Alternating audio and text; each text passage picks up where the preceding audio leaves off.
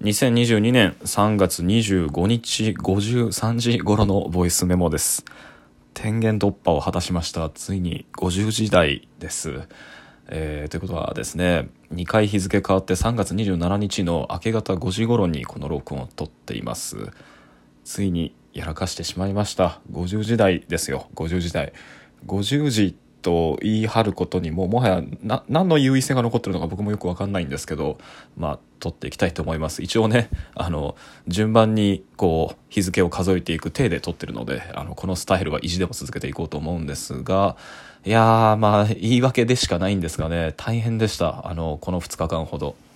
っていうのもあの1個前の録音を撮った後にですね、まあ、その録音もちょっとこう、まあ、気分が落ち込んできてるんだと、まあ、こんな時はなんか遠出でもして気分転換して、まあ、何かこう体を外に運んできっかけをつかみたいんだみたいなことを言ってたんですけどそうなんですよねこの2日間結局文章を一文字も書けておらず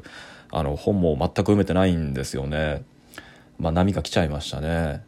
で、えーとまあ、そういった録音をね前撮った後に僕がしたことはというと、まあ一言で言うと気候です。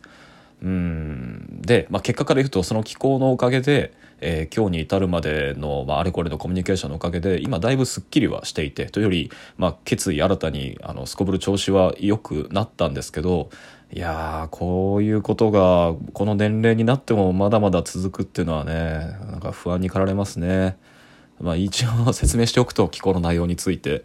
えっと、この間の録音を撮ったのが、えっと、昨日の朝だったっけ？昨日とは何かは置いといてまあそうだったと。で撮った後にそのまま寝ずに新幹線のチケット取ってと名古屋と東京をそれぞれはしごしたんですよ。で東京から直で京都に戻ったんですよね。でこう聞くとまあ何のことはないなんか昇進旅行みたいなものなのかなと思われるかもしれないんですけどいやもう本当自分でもあんまり記憶なくてあの名古屋に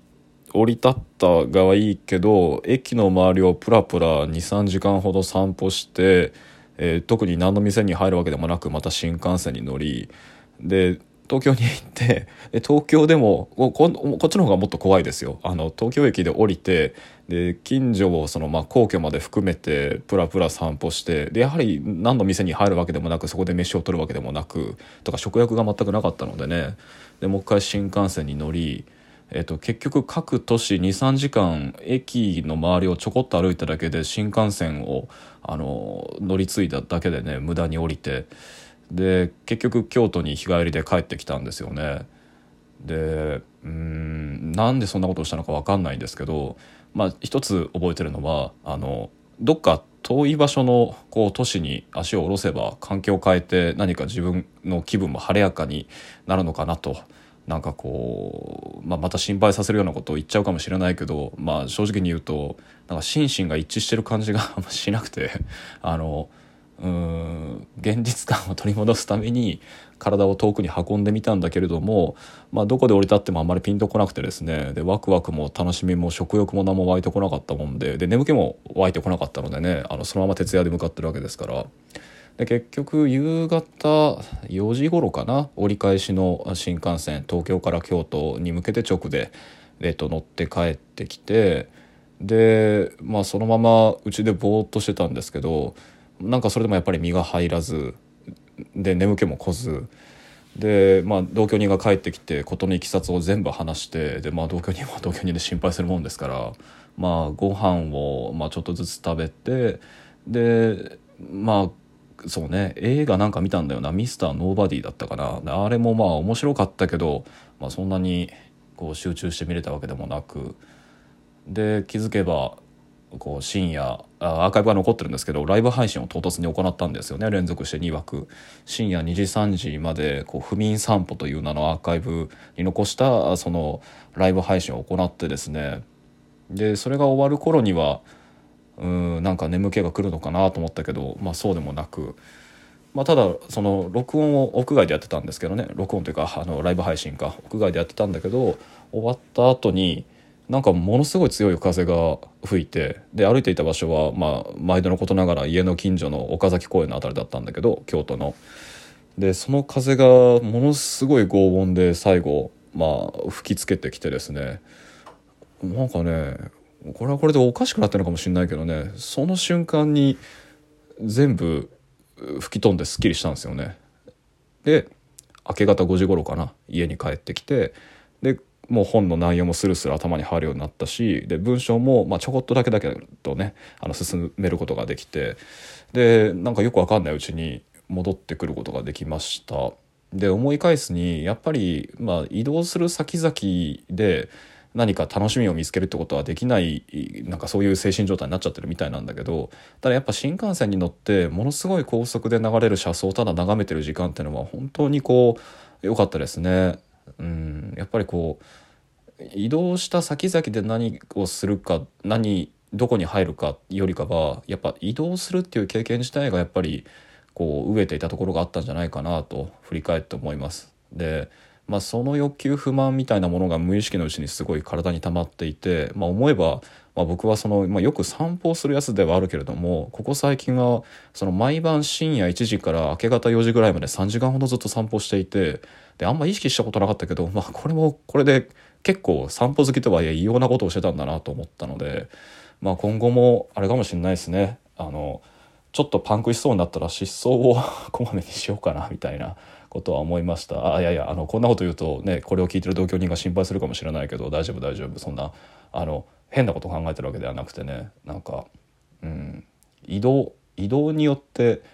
得られるところが僕の体は多いらしいと。うんま何の録音なんだろうなこれは。でえっ、ー、とね今日はというかでえっ、ー、と日付で言うと27日ですね本日はあのあれなんですよ。結局かなり疲れ果ててたらしくてその徹夜して無意味な移動をして無意味なライブ配信をして。で、えーと、起きたのが夕方5時頃だったかな。でたまたまその京都にその研究活動でいらしていた木下智武さんこのボイスメモでも何回も紹介したことのある、えっと、歴史学の研究者の方ですね。でその人とあのいつものように喫茶店で待ち合わせして、まあ、久しぶりにその、まあ、対面してチャットでの会話を行ってでなんかそういうことをするのが久しぶりだったんでなんか人と、まあ、しかもこういわゆる人文的なお仕事をされてる方とのあの会話しかもそれが対面でのチャットっていう形式もあってどっと疲れてしまって、まあ、とっても元気もらって楽しかったんですけどでそれが終わって帰ると今度はあの最近ね友人であの研究者の福尾匠君が、まあ、この録音でも何度も何度も紹介してますけどあの、まあ、自身のためにも、まあ、そして周りの友人のためにもということであの立ち上げたあの自主ゼミみたいなものがあって。えー、それというのは、えーと、中山一二三君と大畑博君というその分析哲学の研究者の方と,、えーと、福尾匠君、まあ、彼が立ち上げ人ですがでそこに僕を加えて4人で、えーと数週間ごとにまあ、全くの分野は何でもいいですなどんな内容の仕事でもいいから今自分が着手している長い文章の、えっと、進捗とその内容っていうのをそれぞれ、まあ、ゼミみたいに発表し合ってでそれに対する検討会と意見交換、まあ、その後のこう自主放談みたいなものも定期的にやろうっていう、まあ、なんかそういう会が組織されたんですけど、まあ、それの記念すべき第1回みたいなのがあの帰ってきたその夜にあったんですよね。で初回はまあ何て言うかこの回の以降のスケジューリングと、まあ、どういうことを目的としてるものかっていう意思確認みたいなものが主だったのでなんか1時間2時間ぐらいで終わるものかと思いきややっぱりこのメンバーで揃うとねすごく話すのがすごく楽しくて、えー、と結局夜9時から始めて終わったのが深夜2時ぐらいかな。だから5時間ぐらいみんなで喋ってたんだけど、まあ、これが終わったところでなんかこうまあこういうこと言うとすごい照れくさいけどなんかこう言葉操ってもの考えるのやっぱ楽しくて好きだなっていうふうになんか素朴に思いました。うん、あだからこの結果から喋ればよかったか。そう。あのなんか暗い心配されるような話し方してしまったかもしれないしそのどん底って録音以降そんな調子のものが続いていたかもしれないけどうん。なんか移動してなんだろうな。帰ってきてまあ散歩してスマホに向かって喋りかけて次はこう対面でチャットして木下さんと喋ってで Zoom で4人とこう約束された時間よりも大幅にオーバーして4人でずっと縦横無尽につながってるんだかつながってないんだかけれどもとにかくこの4人の間ではつながっていると信じられている、まあ、高度に自弁的な話っていうのをその取り交わしながらやっぱなんか人と話したりこう考えを述べたりでよくわからないところにみんなで抽象をさまよってなんかこう考えを巡らせるっていうこの営みがやっぱり僕を生かしてるんだなってことを実感できましたね。なんかたったそれだけでなんかこう良かった日だと 思える一日でした。あとかもう11分過ぎようとしてんのか。今日の話題。今日の話題は何かまあ連続で声シリーズっていうのやってるわけで。うん。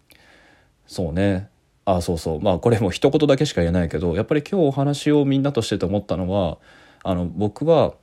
あの川田純三が忌避したそのアニメの声優の声、えー、あるいはハイデガーが忌避し、まあ、揶揄したその人間の噂話っていうものだったり、まあ、とにかく僕が声っていう論題で扱って興味を持ってしかも肯定的に論じようと思うものはその全部が全部、まあ、そういった僕が参照している研究者なりその学者たちが忌避したその揶揄したその人間の話し方だったり皇室のものばっかりなんですよね。でただその例っていうのを各種取り出しながら共通項を洗ってみるとですねおそらく僕がやりたいことというのはその人間が声を発する。その声の中には人格とかパーソナリティがしかも個人のものが込められていると信じられていてであるがゆえにそれにそれを聞くことでその人の固有性っていうのに一対一で向かい合うってことを傾聴。まあ普通に聞くという言葉と差別化して傾けて聞く。集中して聞く傾聴という言葉があるんだけど、まあ、つまりここでは声っていうのは質を担保すること。個性の質を担保することと前提とされているわけなんだけど。多分僕が興味があるのは声を量的な概念として読み替えることというのに多分かけてるんだと思います。